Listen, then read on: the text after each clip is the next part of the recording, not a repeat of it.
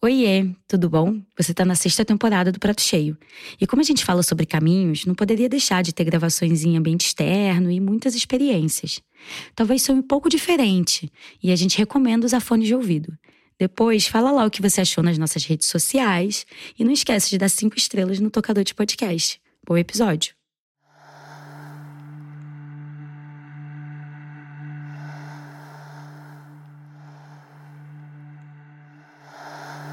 Chega num determinado momento ali que a gente vai encontrar uma uma porteira exatamente na antiga estrada que que era da comunidade. Então eles deram uma mudada, cercaram o parque e, e mudaram os caminhos da comunidade. A gente está chegando ao fim de uma longa caminhada. Essa porteira agora é, é acesso restrito. É. Quando eles colocam a, a, cercam o parque, o acesso é restrito e por razões óbvias, né? Tem o perigo da das descargas elétricas, das radiações. É a hora de desembarcar onde o vento faz a curva para girar a roda do dinheiro, ou melhor, dos aerogeradores do dinheiro. A gente está na Paraíba, na serra do município de Santa Luzia. É um dos nossos destinos em meio a 10 dias de imersão no semiárido. Eu e a Luísa Coelho, produtora executiva do Prato Cheio, rodamos mais de mil quilômetros entre Paraíba e Pernambuco em abril deste ano. Santa Luzia está numa região com grande potencial para exploração de energia renovável, onde os empreendimentos de energia eólica e solar têm crescido o olho e fincado suas cercas. Estamos passando de carro pelas estradas que nos levam até a comunidade rural de Redinha, que agora faz parte do Parque Eólico Canoas. E antes era um caminho é, da comunidade caminho que a comunidade fazia para chegar na BR, para se deslocar para a cidade de Santa Luzia ou para vir vender umbu, né, ali na, na, na BR. Essa comunidade também é uma comunidade que é coletora de umbu, né, ou foi.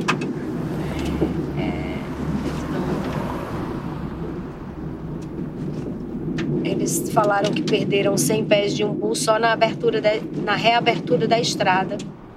Essa pessoa que está conversando comigo é a Vanúbia Martins. Ela é da equipe de formação da Comissão Pastoral da Terra da Paraíba, a CPT, que está olhando de perto para essa nova questão agrária no Nordeste brasileiro. No curto-circuito dos sistemas alimentares, existe um bocado de corporações do campo à prateleira que interferem no que a gente come ou deixa de comer. E no curto-circuito da energia, interesses privados e uma agenda socioambiental globalizada se unem em nome do progresso. Conjugar desenvolvimento e meio ambiente também é investir nas oportunidades criadas pela transição energética, com investimento em energia eólica, solar, hidrogênio verde e biocombustíveis. Esse é um trecho do discurso do presidente Lula na COP27, o espaço de discussão sobre mudanças climáticas mais importante do mundo. Esse encontro aconteceu no final de 2022. São áreas nas quais o Brasil tem um potencial imenso, em particular no Nordeste brasileiro, que apenas começou a ser explorado. Nesse penúltimo episódio da temporada Caminhos, a mais viajada da história do Prato Cheio, a gente vai até o Nordeste para entender o que acontece quando os caminhos da energia elétrica passam por comunidades que, de uma hora para outra, têm a vida atravessada por uma infraestrutura imensa. E também fomos conhecer o Polo da Borborema, uma articulação de produção agroecológica referência para o Brasil inteiro, que quer barrar a chegada desses investimentos.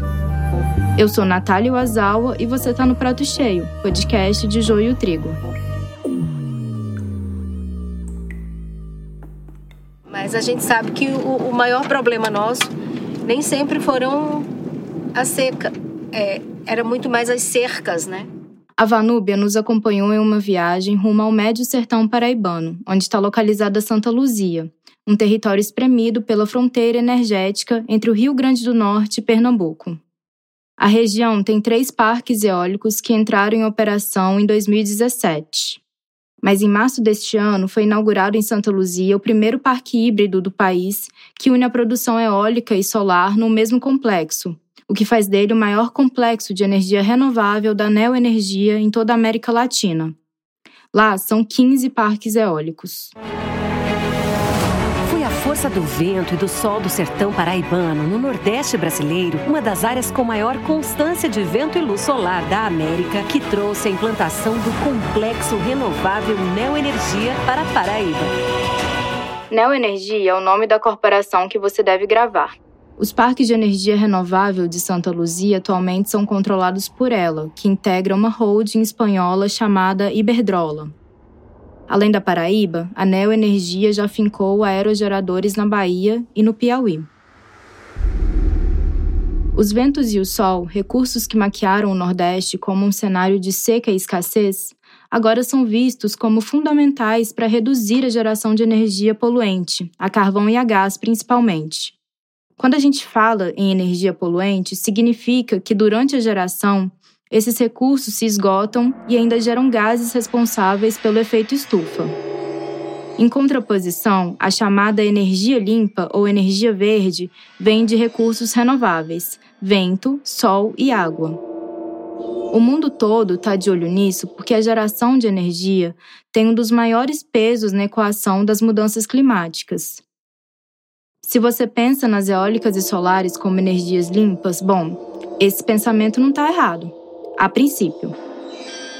Mas o problema tem sido a escala e a transformação da natureza em mercadoria. Nessa história, o Brasil é protagonista e a energia é a bola da vez. Então as empresas chegam aqui dizendo assim: aqui não tem nada. E aí vocês estão vendo, tem famílias, essas famílias produzem alimento num período, é, alimento vegetal no período das chuvas, no período é, de estiagem, elas são criadoras, né? Mesmo assim não considerada como produção por uma lógica de país que se enxerga a partir de é, São Paulo, né? Minas e o sul do país.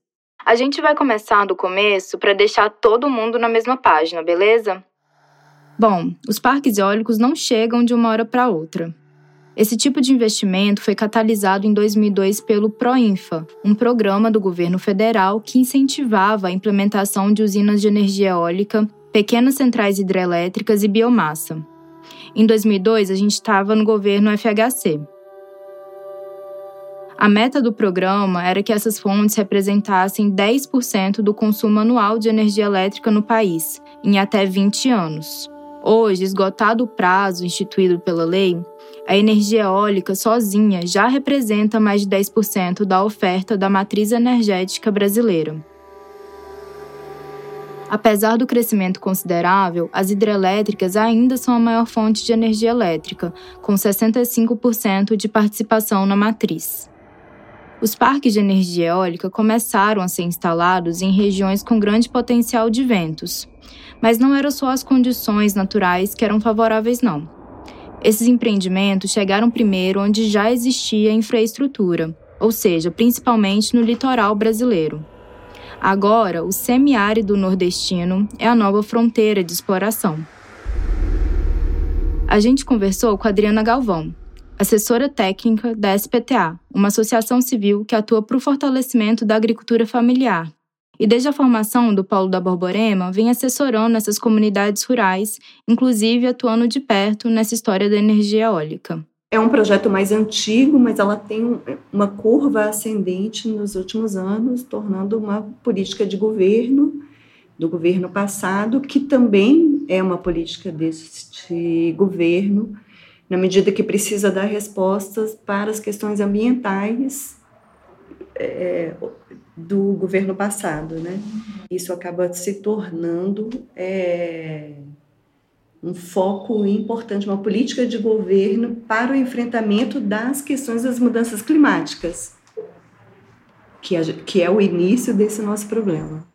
A Adriana, desde 2018, vem se debruçando sobre os impactos das energias renováveis no semiárido. E durante a nossa conversa, ela frisou que esse projeto é controverso quando olhado de perto. A gente já vê é, o quanto é conflituoso esses dois projetos, né? Porque estamos falando na ocupação de territórios camponeses, produtores de alimentos agroecológicos, é, é, que serão substituídos para a geração de energia. O vento, que sempre foi o terror das nossas gravações, dessa vez foi o protagonista. Vamos abrir a janela é. para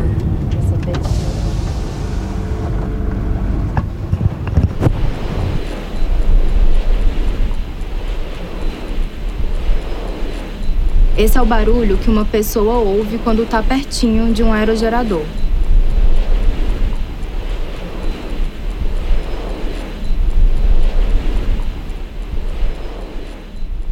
Os aerogeradores do complexo híbrido em Santa Luzia têm 150 metros de altura e pás de 64 metros de comprimento. Se fosse um prédio, seria uma construção de mais de 50 andares. Esses parques são monumentais. Para se ter ideia, esse complexo arrendou 8.700 hectares de terra e ocupa uma extensão territorial de 50 quilômetros. A usina solar ocupa uma área de quase 500 hectares, uma superfície que equivale a 38 campos de futebol. Quando a gente estava circulando por essa região, que é cheia de serra, dava para ver um horizonte cheinho de aerogeradores. A sensação é como se a gente estivesse na frente de uma monocultura de cataventos enormes. Agora imagine viver dentro dessa infraestrutura. As famílias que tiveram seus territórios especulados e invadidos pelos parques convivem com o ruído dos aerogeradores noite e dia, ininterruptamente. Lá em Santa Luzia, eles até ganharam um nome: são chamados de um avião que nunca pousa. Autoridades do governo da Paraíba e da Anel Energia estiveram presentes na inauguração do complexo híbrido.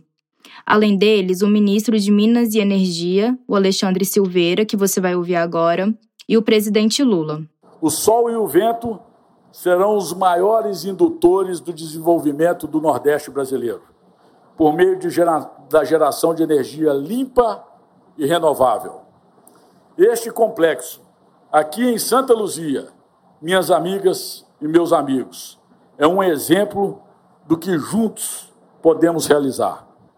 Estamos na primeira usina híbrida de grande escala do país. Aqui é interessante a gente observar duas coisas.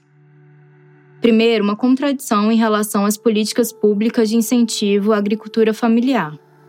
O parque foi inaugurado por Lula no mesmo dia que o Programa de Aquisição de Alimentos, o PA, foi retomado num evento que aconteceu lá no Recife.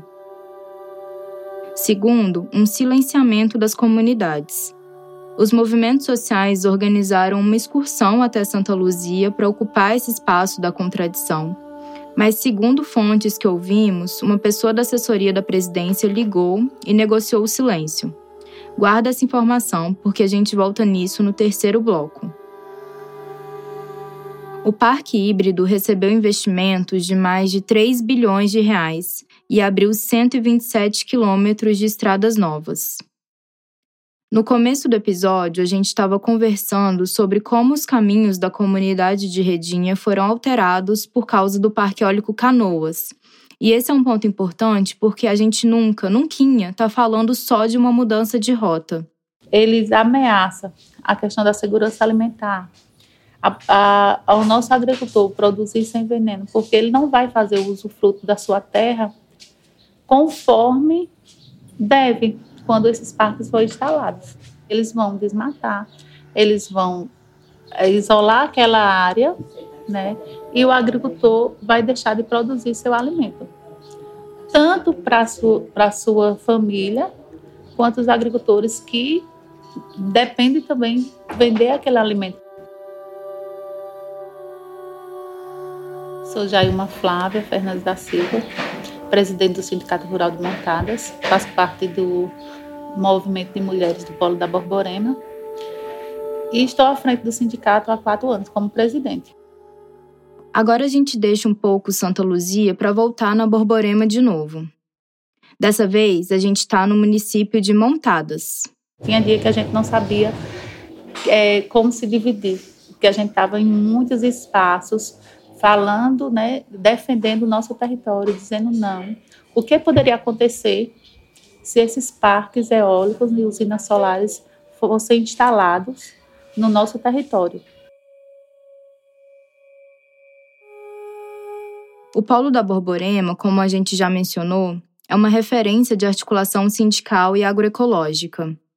Ele nasceu em 1996 a partir de três sindicatos de trabalhadores e trabalhadoras rurais e foi se constituindo para fortalecer uma agricultura familiar de base agroecológica no território. Hoje é uma coalizão de 13 sindicatos da Borborema e também é composto por associações da agricultura familiar. Esse movimento sindical, a coordenação do Polo da Borborema, foi buscar entender o que, que era ou o que seria é, a chegada dos empreendimentos de produção de energia nesse modo industrial num território agroecológico que estava, naquela época, por volta de 25 anos, em construção.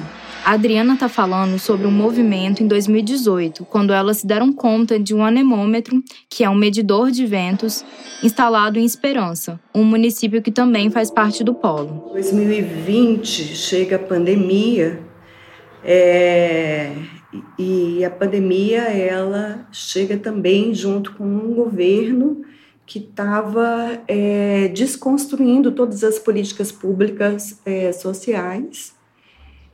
E se a gente pensar bem, nessa mesma época estávamos vivendo o ápice de 10 anos de uma seca. Então a gente costuma falar aqui no território que era um momento da tempestade perfeita. Então o que era só um estudo em 2018 2020 e 2021 a gente descobre que as empresas estavam andando cada vez mais na, nas nossas comunidades, é, trazendo um, um, o que a gente chama de canto da sereia. A tempestade que Adriana se refere é uma situação de extrema vulnerabilidade em que um período enorme de seca, somado à falta de políticas públicas de combate à fome, formou um cenário perfeito para essas empresas. A gente quis repetir isso porque é muito importante entender o contexto. Então eu quero aproveitar também para recomendar que você volte nos dois episódios sobre o Nordeste que publicamos aqui no Prato Cheio em agosto de 2022. Eles ajudam a gente a entender que um período de estiagem por lá é coisa séria. Durante todo esse período, o que se choveu foi bem abaixo da média. Em alguns lugares, é, choveu menos da metade do que a média. E esse cenário delicado deu espaço para o canto da sereia. Quando a empresa chega, ela só fala nos benefícios. Ah, que a família vai receber aquele valor X, né? Que conta até como se que o agricultor fosse uma aposentadoria para eles. Né? Ah, você vai ficar por toda a vida garantido. Mas eles não explicam é, o, quais os impactos negativos naquela família que vai acontecer. As terras que as empresas usam para instalar os parques são arrendadas por contratos que duram 40, 50, 60 anos, a depender da situação. Em tese, os agricultores não perdem a terra, mas perdem a posse, o direito de uso. Quando uma, uma pessoa, um agricultor assina um contrato, ele está dizendo não a toda a sua família. Porque o seu filho não vai poder produzir naquela terra. O seu filho não vai poder criar. Sua nora, seu genro. Em troca, as empresas oferecem uma renda mensal às famílias que concedem sua terra para instalação de aerogeradores. Quem cede a propriedade para usufruto do empreendimento, mas não recebe um aerogerador, é pago com um valor anual. Conversamos com Claudionor Vital, advogado e sócio da ONG Centro de Ação Cultural, e consultor do projeto desenvolvido pela Action Aid e CPT Paraíba, que tem como objetivo esclarecer os impactos das energias renováveis nos territórios. Normalmente são valores módicos, né? valores quase simbólicos. Né? É, valores, por exemplo, de 3 mil reais por ano, de 1.800 reais por ano, quando está gerando energia e, e vendendo energia, os contratos têm estabelecido um valor de 1% a 1,5% da receita bruta do parque eólico. Esse valor de 1, 1% a 1,5% ele é calculado proporcionalmente ao número de aerogeradores. Depois do intervalo, a gente continua falando sobre os contratos. Oi, aqui quem fala é a Branca Viana. E eu tô passando aqui para te convidar a ouvir o podcast Rádio Novela Apresenta. Toda quinta-feira tem um episódio novo. O programa já existe há alguns meses, então já tem várias histórias no ar para você ouvir. E como as histórias não ficam velhas, então dá para ouvir na ordem que quiser, sem risco.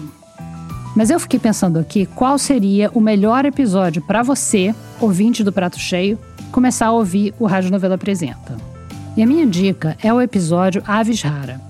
Foi o nosso episódio de Natal, mas é uma história que com certeza vale para o ano inteiro. Nela, a gente conta a história de uma comida natalina misteriosa, o Chester, essa ave polêmica que conseguiu uma vaga cativa na ceia do brasileiro. Você por acaso já viu esse bicho vivo por aí? Eu nunca vi. Mas a gente conversou com gente que viu tanto o Chester quanto os antepassados dele. Quando acabar de ouvir esse episódio do Prato Cheio, vai lá ouvir a gente. Procura Rádio Novela Apresenta na sua plataforma de áudio preferida. Você pode ouvir no YouTube e no nosso site também.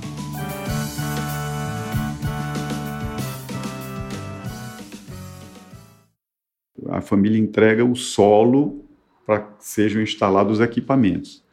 Esse é o que diz o contrato. O que está por trás do contrato é muito mais do que isso, né? Porque, na verdade, o instalar os equipamentos no solo é um, um dos processos, né? O que a empresa vai fazer no território é explorar economicamente os recursos eólicos daquele território.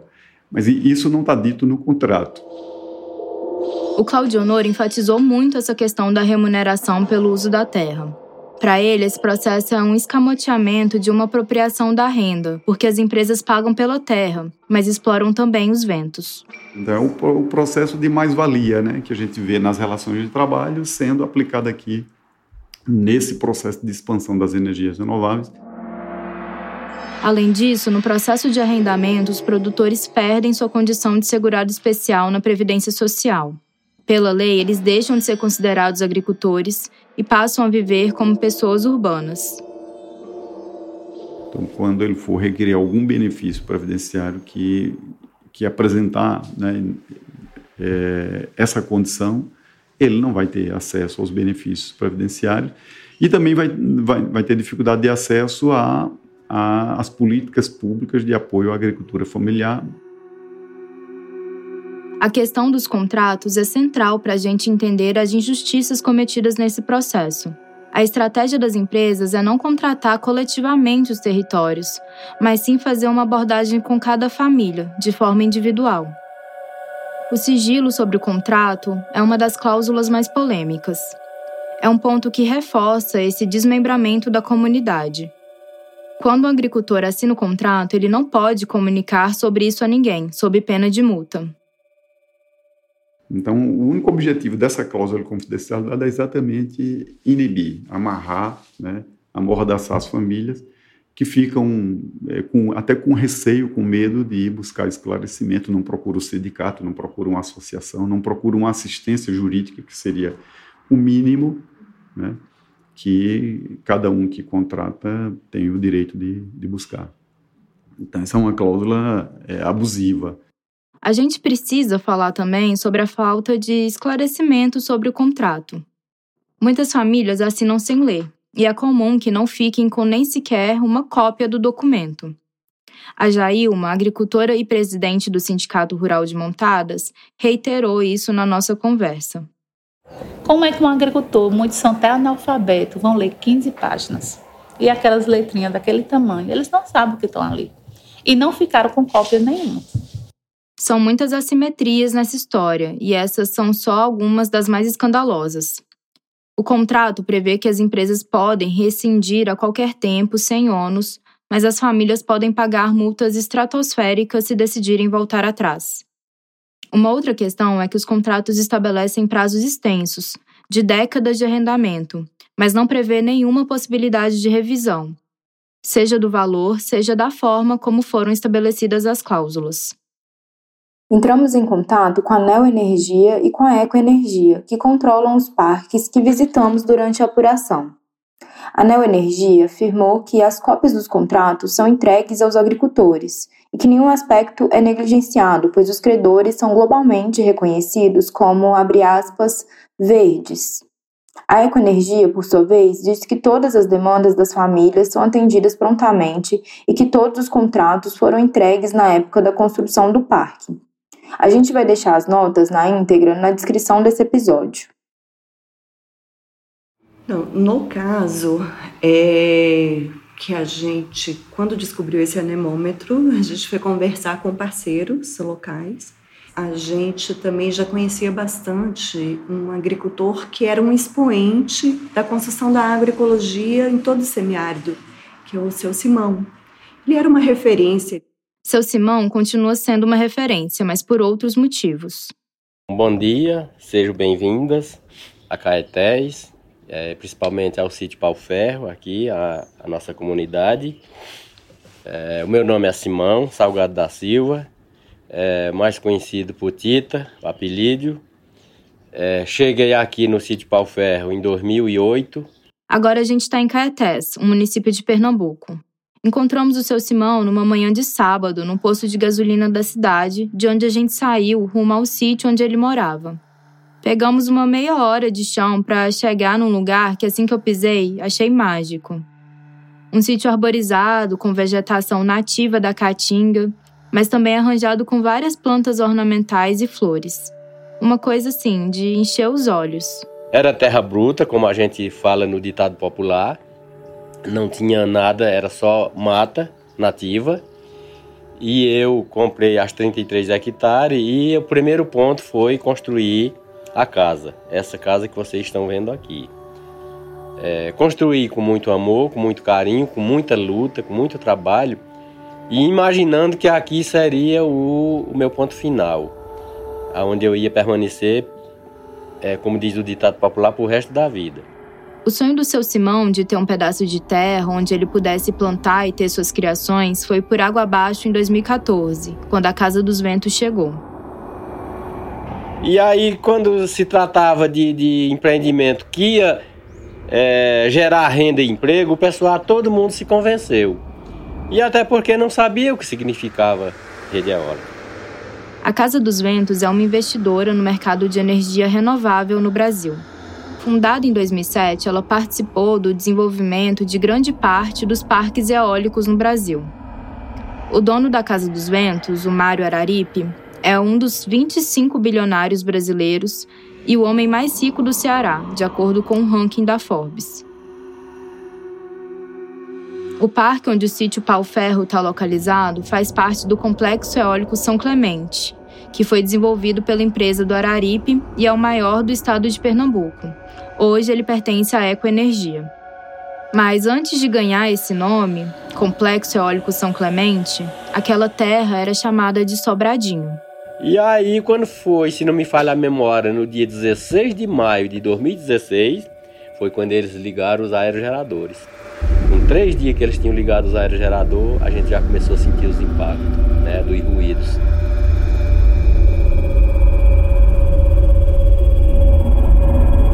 No sítio do seu Simão não tem um aerogerador instalado. O mais perto, que está na propriedade vizinha, dista 260 metros da casa onde a gente conversava. Mas o custo de viver dentro de um parque eólico é grande para todo mundo da comunidade.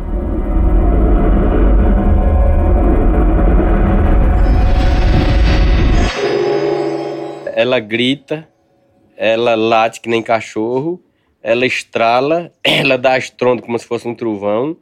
E tudo isso foi o que impactou na vida da gente aqui. É, e outra coisa, se fosse esse ruído que está hoje, talvez a gente não tivesse nessa luta que nós estamos.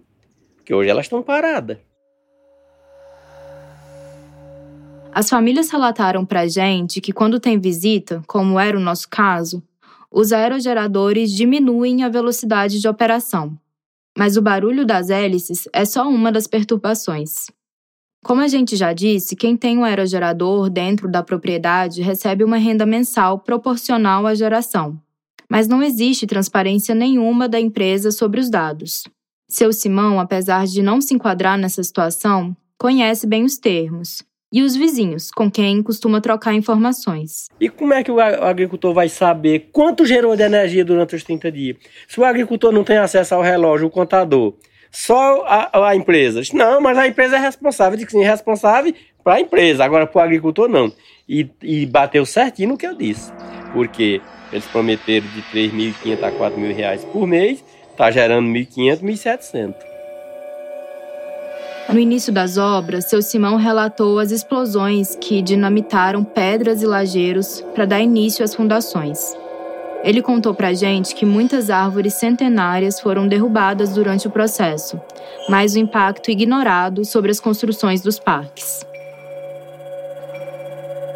Eles destruíram o Embuzeiro centenário, Pau-Ferro centenário, Braúna centenária, Imburana centenária, uma série de, de plantas nativas da, da região, eles destruíram. Impactou na, na, na criação com as explosões, teve animais que abortou com as explosões, teve animais que quebrou pescoço, quebrou perna, porque quando dava aquelas grandes estrondos, os animais se espantavam e partia por cima de pau e pedra. Teve muitos acidentes. Os empreendimentos de energia renovável desmataram mais de 4 mil hectares de caatinga em 2022, segundo a última edição do Relatório Anual de Desmatamento do MEP Biomas.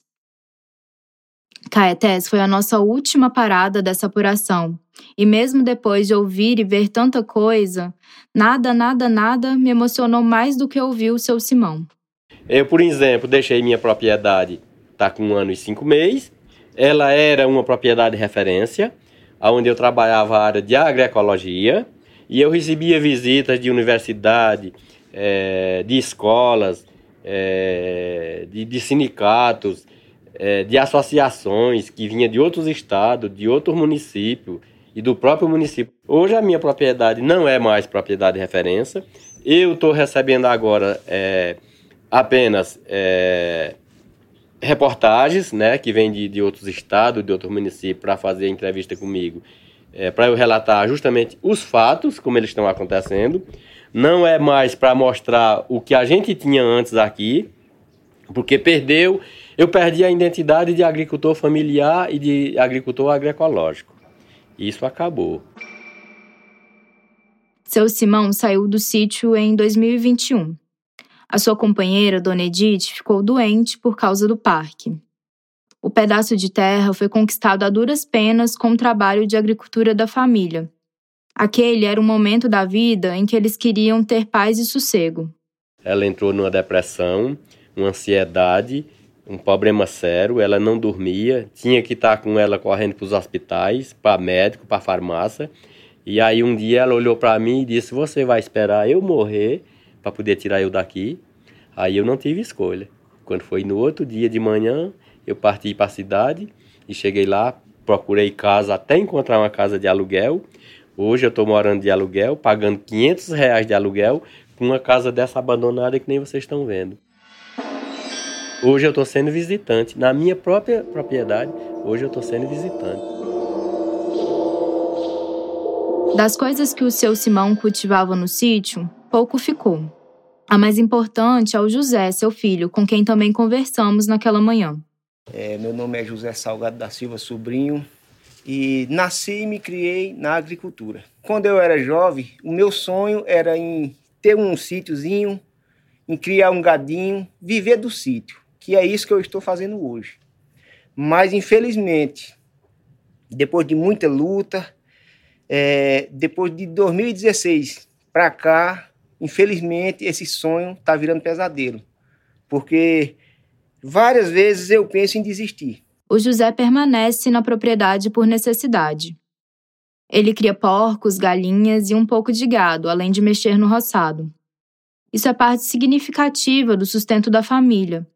Mas não existe satisfação em estar na terra, até porque a produção vem minguando por conta dos impactos do parque eólico. E há uns 5, 6 meses atrás, a gente pagava a energia mais cara dos últimos tempos por conta de falta d'água. Mas a energia limpa que veio para o nosso município não é gerada pelo vento? Como é que nós estamos pagando uma energia limpa e recebendo, pagando energia a preço de ouro por falta de água? Lembra que lá no início do episódio a gente refletiu sobre essas energias chamadas de limpas serem questionáveis? Então, Onde é que está essa limpeza dessa energia? Que energia limpa é essa que expulsa uma família de suas casas e não vem é, corrigir o problema que causou? Amenizar, né? Porque o bom era a gente viver a vida que a gente escolheu para nós. Mas hoje nós não estamos podendo viver nossa vida, tem que viver do jeito que a empresa quer.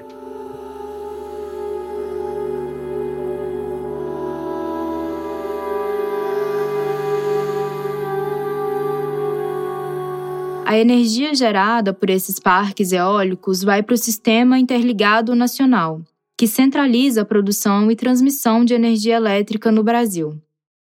No território nacional, existem pouquíssimos lugares que não estão integrados nesse sistema, que não funcionam muito numa lógica de circuito curto.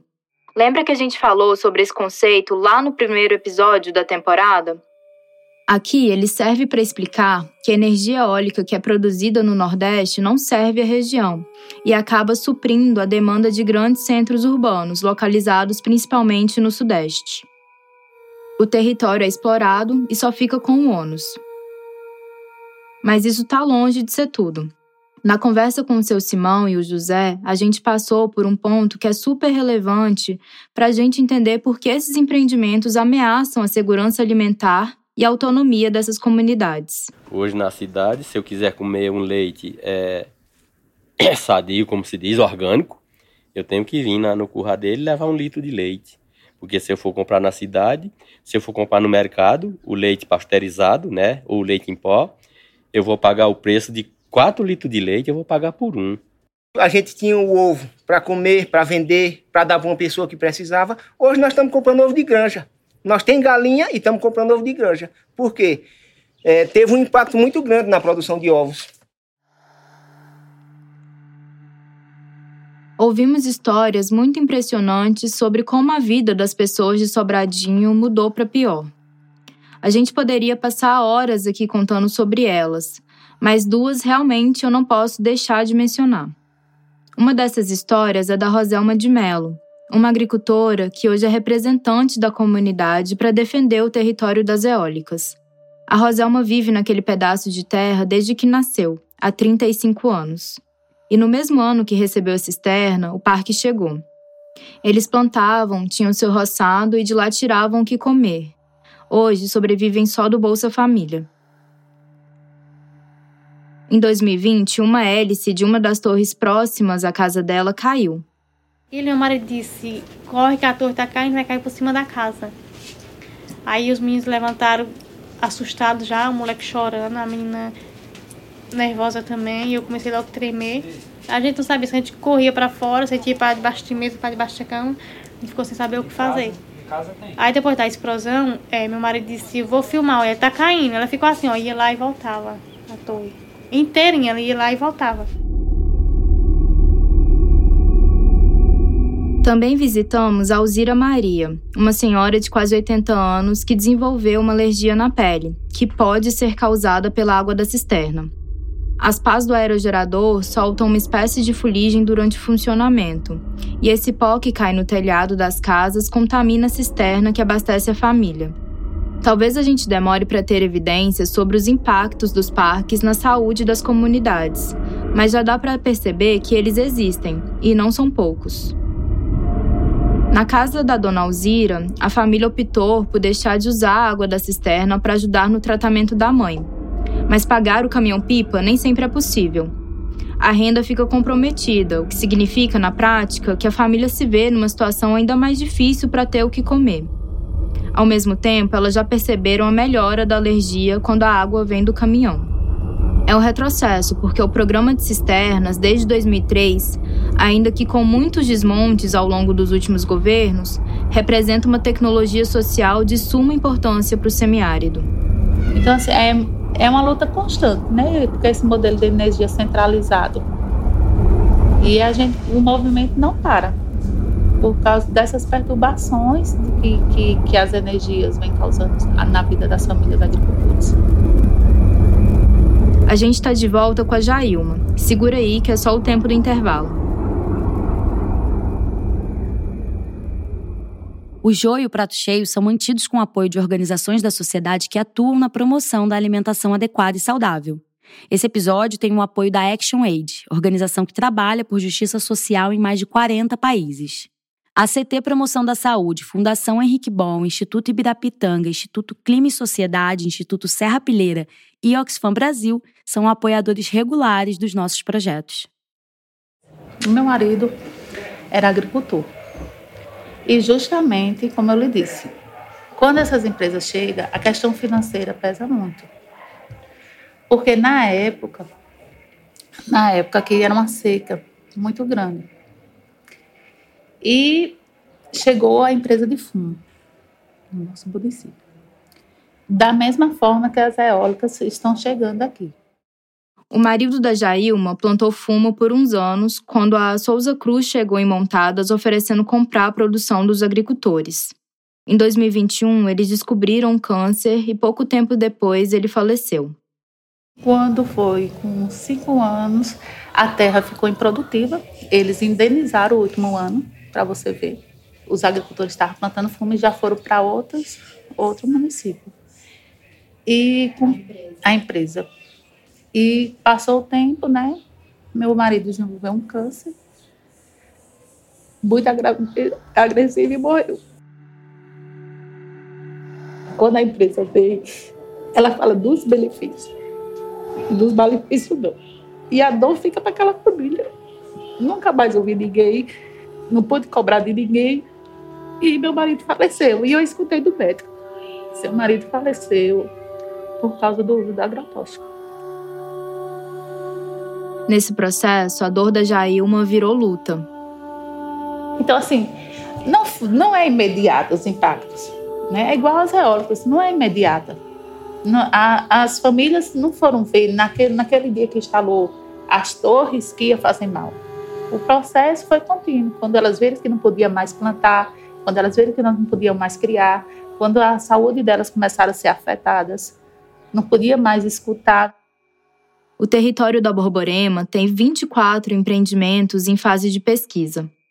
Consultamos os dados disponíveis na ANEEL e a região de Santa Luzia, lá no Médio Sertão Paraibano, onde a gente começou essa viagem, está sendo estudada para triplicar o número de aerogeradores em funcionamento. A intenção é que esse crescimento das chamadas energias renováveis ajude o Brasil a honrar o compromisso assumido na COP26 de antecipar a neutralidade climática de 2060 para 2050. Isso quer dizer que a gente precisa equilibrar as emissões e as absorções dos gases de efeito estufa. Entre os incentivos oferecidos pelo governo federal, ainda sob a gestão de Bolsonaro, está a eliminação de impostos de importação para equipamentos de energia solar, o que seria uma ótima medida se esse incentivo fosse voltado para a produção de energia em pequena escala. O sol não será taxado. Mas a preocupação do momento que não quer calar é: e agora, Lula? No início do episódio, eu falei que os movimentos sociais tentaram ir até Santa Luzia na inauguração do parque híbrido para conversar com o presidente. Mas esse plano acabou indo por água abaixo. Naquela ocasião, a gente iria é, para poder entregar a nossa carta política, a carta política da marcha, é, para o Lula. Né? Como era um empreendimento fechado, privado, organizado pela empresa, é, a gente não teria acesso a, a, chegar nesse local e então fomos convidados convidadas pelo governo federal de irmos até é, Brasília é, para que a gente pudesse conversar com o secretário-geral da República, o ministro Márcio Macedo. A gente está de volta com a Adriana Galvão, Desse encontro que ela relatou em Brasília, foi instituída uma mesa de diálogos interministerial, que pretende debater a implementação desse projeto junto com as comunidades. a gente entrou em contato com o secretário de imprensa do governo Lula, que afirmou ter sido a Secretaria-Geral da Presidência a falar com o movimento na ocasião para marcar a reunião em Brasília. Os ventos estão virando uma commodity porque o discurso global coloca a necessidade da entrega de resultados ambientais pelos sistemas financeiros e suas estruturas, que precisarão se atualizar juntamente com outros atores financeiros, o que inclui os governos. Mas essa solução, quando olhada de perto, nos apresenta inúmeras contradições. Só que há um processo que não tem sido levado em conta aí, que é o carbono que está retido na, na natureza, né, na, nas plantas, no, no, no solo, né, nas raízes das plantas, é, com o processo de supressão da vegetação, esse carbono ele volta para a atmosfera, né? Então você vai, vai deixar de emitir carbono no funcionamento desses parques eólicos das usinas solares. Mas você antes disso você já liberou o carbono que estava retido, né? Então, isso é um, um fator que precisa ser levado em conta. Nesse momento, você deve estar se perguntando: Joio, vocês então são contra as energias eólica e solar? Bom, primeiramente, o nosso papel como jornalista sempre foi ouvir e reportar a partir da nossa análise sobre a realidade. Tudo o que vemos e ouvimos durante essa apuração deixa claro que o projeto corporativo de capitalização do vento e do sol não é um modelo sustentável como é publicizado em letras garrafais. O Polo da Borborema propõe uma alternativa de energia descentralizada, isso é, um modelo de geração própria nas propriedades rurais para uso familiar ou até mesmo comunitário.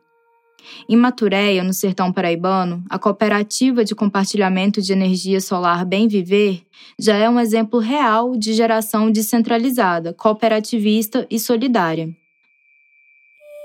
Mas o desenvolvimento, e aqui pensado no seu viés verde, é sempre entendido como uma necessária apropriação da natureza. E o Brasil entra como esse grande produtor de energia limpa para o mundo. E aqui a gente está falando de uma nova fronteira que não passa só pela eólica e solar, mas também de uma prospecção de expandir a produção de hidrogênio verde, energia eólica offshore, ou seja, parques no mar, e biomassa. Nesse processo de geração de energias renováveis, a gente tem visto que todo o controle do processo está, sobretudo, na mão do capital privado internacional. Vale a gente se perguntar se essa energia, do jeito que está chegando nas comunidades, é realmente verde e a quem ela serve.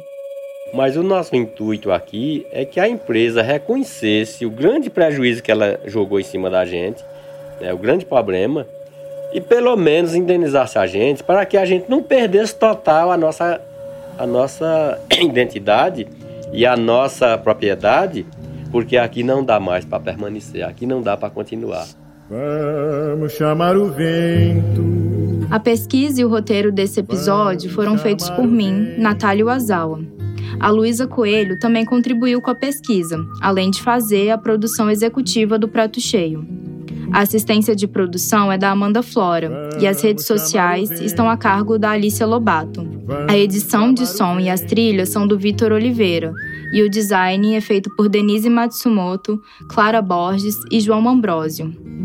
A gente gostaria de agradecer também à SPTA, à CPT e ao CERSA, que nos ajudaram na produção desse episódio. Barco que leva gente, gente que leva o peixe, peixe que dá dinheiro